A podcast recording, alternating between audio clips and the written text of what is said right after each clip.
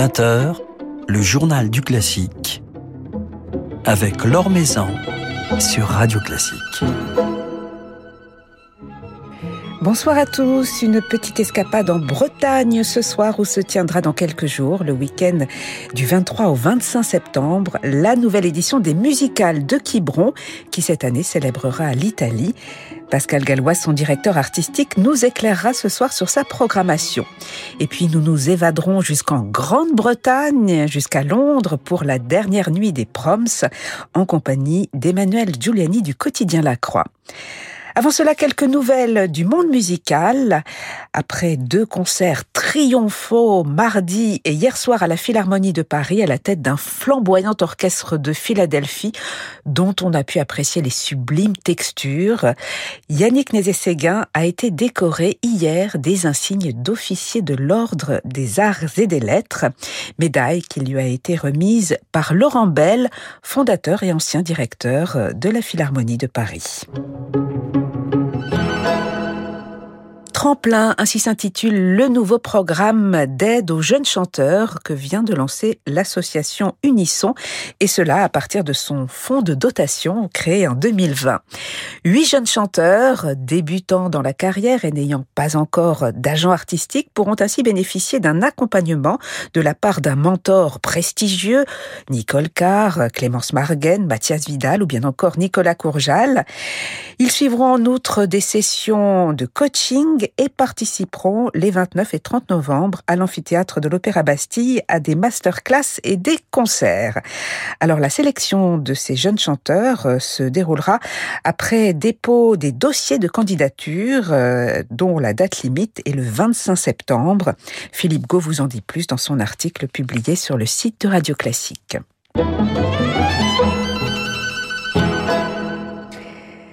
La saison parisienne lyrique et symphonique euh, a commencé à Toulon. C'est samedi qu'elle sera lancée avec un concert d'ouverture de l'Orchestre symphonique de l'Opéra de Toulon, dirigé par Elvin Goulberg Jensen. Au programme des pages de Korngold, Dvorak et Jeanne Leleu, Jeanne Leleu, compositrice et pianiste française du début du XXe siècle, dont les Toulonnais pourront entendre une suite pour orchestre s'annonçant particulièrement poétique.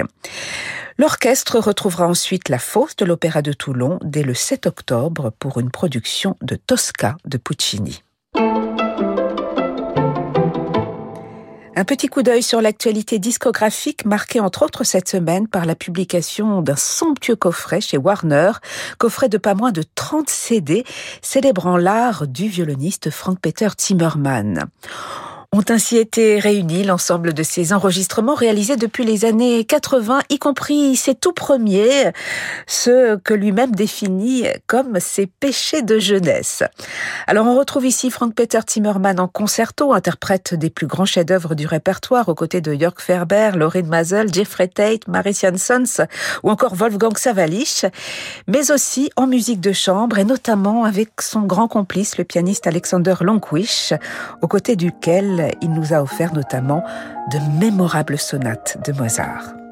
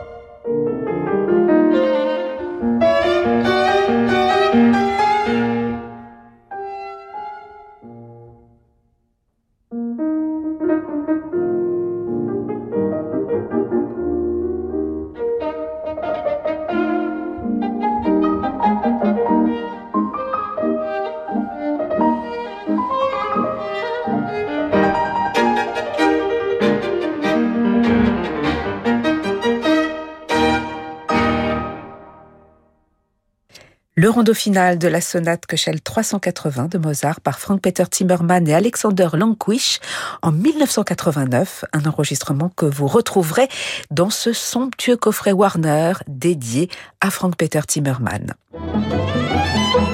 Maison sur Radio Classique. C'est l'Italie qui sera à l'honneur dans le cadre de la huitième édition des musicales de Quiberon, édition qui se tiendra le week-end du 23 au 25 septembre et où Radio Classique, cette année encore, posera ses micros. Alors c'est avec son directeur artistique Pascal Gallois que nous allons passer un petit moment ce soir. Bonsoir. Bonsoir Laure. Alors pourquoi célébrer euh, l'Italie cette année? Et quelle Italie? Celle de Vivaldi, mais pas que, puisqu'on sait qu'au musical de Quiberon, on aime mélanger les époques, la musique d'hier et la musique d'aujourd'hui. Tout à fait. Euh, je dirais que notre ADN, euh, c'est, euh, comme vous le savez, comme le savent les auditeurs de Radio Classique, c'est de mettre en dialogue les grands compositeurs de l'histoire du passé classique et romantique avec les compositeurs actuels. Alors pourquoi l'Italie? L'Italie, on dit toujours, c'est le costume d'Arlequin. C'était une phrase que me disait très souvent Luciano Berio, avec lequel j'ai eu la, chance de, de, partager beaucoup de ses musiques à lui, mais également lui faisait référence au passé, et notamment Jean-Sébastien Bach. Par exemple, il aimait euh, les pièces pour trompette qu'avait composé Jean-Sébastien Bach. Donc il y a, il y a des relations très fortes entre les compositeurs actuels et les compositeurs du passé. L'Italie est extrêmement riche. On aurait pu faire plusieurs festivals. C'est pas impossible qu'on revienne sur l'Italie dans le futur. Mais l'Italie, par ce côté costume d'Arlequin qu'on dit, ce sont des régions qui sont beaucoup moins centralisées qu'en France, par exemple. Et donc, ça a donné euh, des pôles comme Venise, par exemple pour la musique instrumentale de Vivaldi, mais également euh, pour les compositeurs actuels, ou l'opéra. Et on ne peut pas imaginer la musique italienne sans l'opéra avec Naples, par exemple, ou Milan. Donc, euh, la particularité de l'Italie aussi, c'est la démocratisation, je dirais, de la musique classique et de l'opéra beaucoup plus qu'en France, par exemple. Il est tout à fait courant de d'entendre un pizzaiolo qui chante des airs d'opéra euh, de Rossini euh, avec une grande perfection et qui ira écouter euh, donc de certains des, des, grands chanteurs pour bien sûr quelquefois le, le, critiquer et le critiquer justement ou injustement. Mais enfin c'est ça ce côté comédia dell'arte l'Italie, ce côté où l'histoire est toujours présente. Donc finalement euh, ben, notre ADN euh, qui bronnait, si je puis dire, aussi est bien cette Italie dont nous allons parler cette année. Alors vous associerez des compositeurs italiens d'hier et d'aujourd'hui. J'évoquais Vivaldi, également Rossini, Verdi, et puis des, des, représentants de la musique italienne d'aujourd'hui. Est-ce que l'on peut, Pascal Gallois, parler d'une filiation? Est-ce que les compositeurs italiens d'aujourd'hui doivent aux compositeurs italiens d'hier? Il y a une filiation. Dans l'Italie, je dirais, le point commun, c'est la mélodie.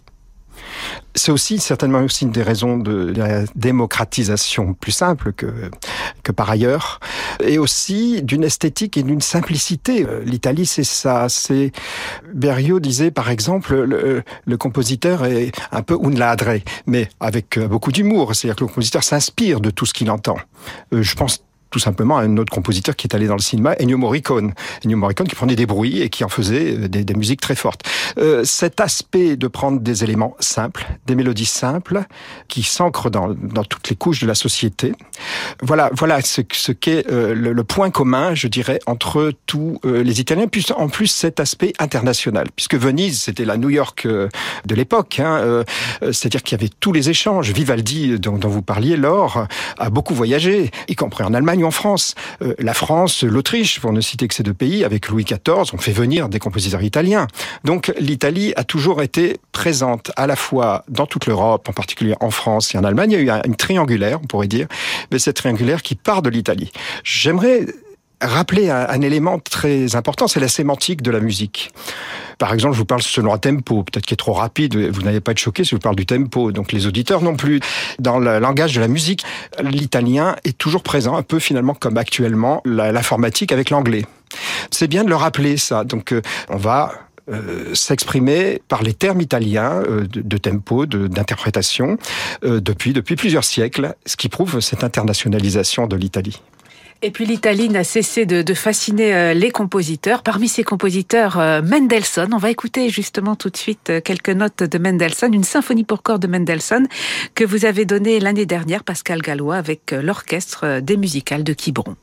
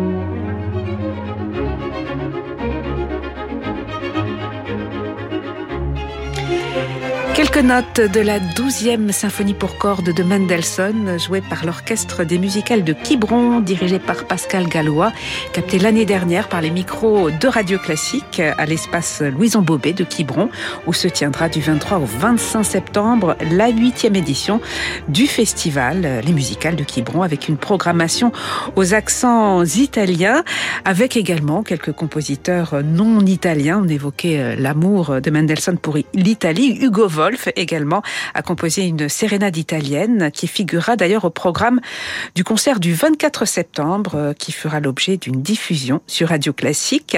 Alors nous retrouverons à cette occasion Pascal Gallois, les musiciens de l'orchestre à cordes des musicales de Quiberon. C'est un orchestre éphémère constitué chaque année pour l'occasion qui réunit euh, des musiciens issus de, de grandes phalanges françaises. C'est un orchestre constitué des solistes des grandes phalanges parisiennes, de l'orchestre de Paris, de l'orchestre de l'Opéra de Paris, euh, des orchestres de Radio France et de jeunes euh, qui ont beaucoup de prix internationaux, qui jouent sous la l'archer de Julien Sulman. Et nous nous choisissons par cooptation, vraiment comme je disais, on est comme un, un grand quatuor à cordes. C'est un orchestre à cordes. Et j'aime cette idée-là où il y a un échange aussi, la démocratique entre nous. Euh, J'ai la chance de diriger cet ensemble, mais en tant que artiste, musicien, où j'ai beaucoup, beaucoup euh, croisé les différents réseaux, notamment parisiens et internationaux. J'aime beaucoup cette idée de musique de chambre amplifiée. Il y a une écoute, et puis ensuite, euh, bah, il faut que le, chef d'orchestre en donne la direction. Voilà l'ambition de faire cet orchestre qui se réunit, comme vous le disiez, lors euh, tous les ans, dans le Palais des Congrès Louison Bobet, qui est en face de, de la mer, en face de Belle-Île, euh, dans un lieu absolument formidable, où l'acoustique est, est est excellente.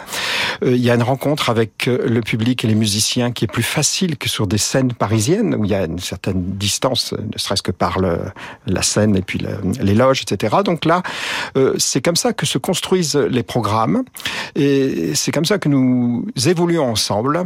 Et je dois dire que le public aussi évolue parce qu'en huit ans d'existence, euh, nous avons vu le public évoluer pratiquement de manière exponentielle.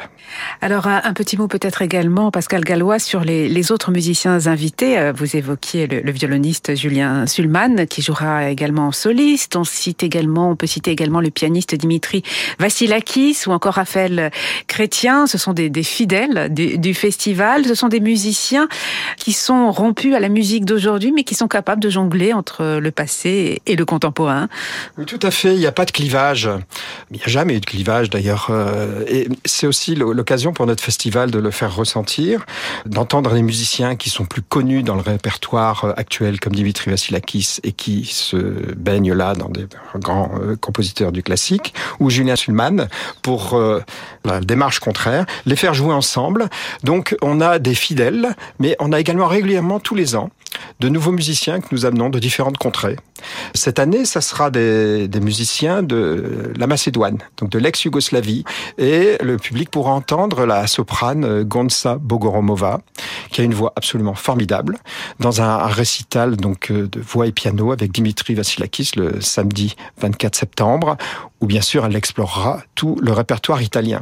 C'est intéressant d'entendre des euh, artistes de, de, cette contrée. Il y aura également le Quatuor à cordes de Macédoine, qui ont une autre approche de la musique, et puis comme je disais tout à l'heure, la, musique italienne, c'est le phrasé, mais il y a aussi beaucoup de, traditions, beaucoup de choses à connaître.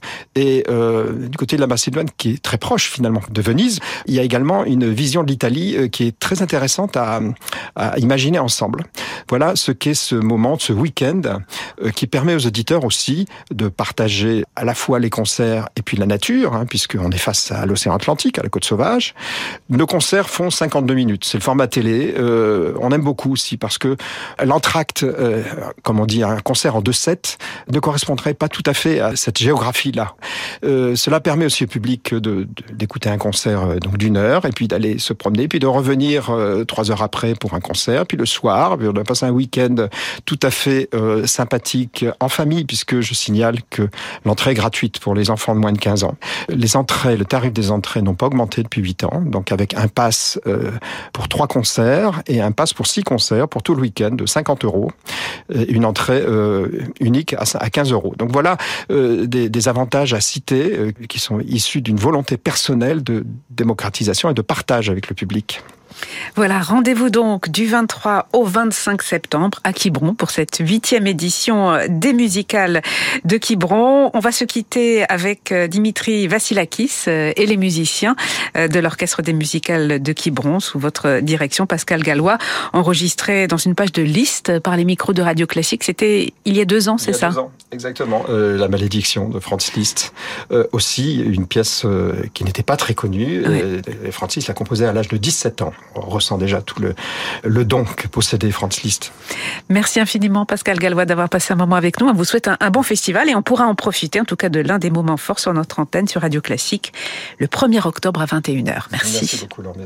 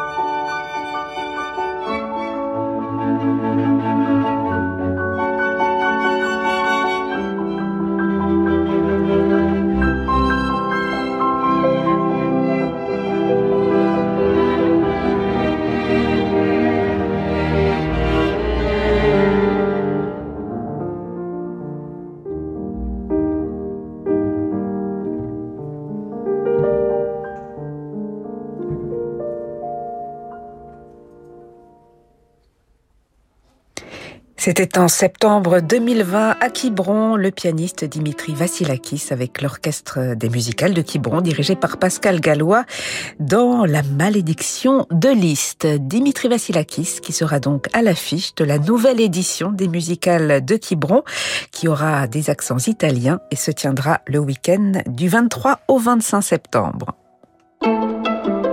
Le coup de cœur de la Croix avec Emmanuel Giuliani. Bonsoir Emmanuel. Bonsoir Laure. Alors on prend la direction de Londres cette semaine pour The Last Night of the Proms. Quel bel accent Laure. Oui, et qui est à la fois une fête musicale et une institution britannique aussi solide que le thé accompagné de scones sous les courses hippiques à Ascot. Cette Last Night, donc dernière nuit des Proms de Londres, parachève un festival qui, durant l'été, a vu se succéder une pléiade de concerts avec les meilleurs orchestres, les meilleurs chefs et solistes du monde de la musique. Et ce samedi 10 septembre, donc dans très peu de temps, sous l'égide de la BBC dont les chœurs et l'orchestre seront placés sous la direction de Dalia Stasevska, ce rituel s'annonce particulièrement luxueux parce que, en effet, la soprano norvégienne Lise Davidsen sera l'une des invitées du Royal Albert Hall où se déroule cette dernière nuit. Elle que tous les opéras et festivals s'arrachent, tant sa voix spectaculaire excelle dans Wagner, Strauss, Beethoven ou Verdi. On entendra tout à l'heure quelques notes de Lise Davidsen. Elle interprétera pour cette Last Night l'air d'entrée d'Elisabeth dans Tannhäuser de Wagner, mais aussi un extrait de Macbeth de Verdi, sans compter quelques surprises dont cette soirée, pas comme les autres, possède le secret. Côté instrumental, c'est le violoncelliste Sheku Kanet Mason, qui est l'autre guest star attendu ce samedi soir, sous les ballons et les drapeaux aux couleurs du Royaume-Uni qui garnissent, qui ornent à profusion le Royal Albert Hall. Alors, Sheku Kanet Mason, c'est un jeune artiste britannique qui est encore peu connu de ce côté du Channel. Pourtant, il a remporté le prix du jeune musicien de la BBC en 2016 et à l'époque, on avait d'ailleurs souligné qu'il était le premier artiste noir à être distingué par ce prix. La dernière nuit des proms, elle se présente sous les vivates du public qui est massé debout au parterre et debout dans, dans les étages comme un florilège de pièces de toutes époques dont certaines sont des musts de la soirée, reprises en chœur par une assistante, une assistance, pardon, qui est prompte à unir sa voix à celle des C'est une preuve que nous sommes bien encore dans une nation où le chant est encore tout à fait inscrit dans l'éducation et dans la pratique amateur. Alors c'est, j'imagine Emmanuel, particulièrement émouvant que de voir et d'entendre toute cette foule. Oui, absolument, surtout quand on arrive aussi à des pièces obligées comme Pomp and Circumstance d'Elgar ou Rule Britannia de Thomas Arne. Et pour avoir eu la chance d'y assister une fois, j'aurais très envie d'y retourner il y a quelques années, les invités d'honneur étaient alors Joyce DiDonato et Nigel Kennedy. Je peux vous dire en effet que l'émotion est immense de voir, d'entendre des milliers de personnes entonner d'une seule voix ces chants inscrits dans la tradition de leur pays. Ils suivent les indications de tempo et de nuance du chef dans un climat de liesse, mais aussi de sérieux musical tout à fait certain.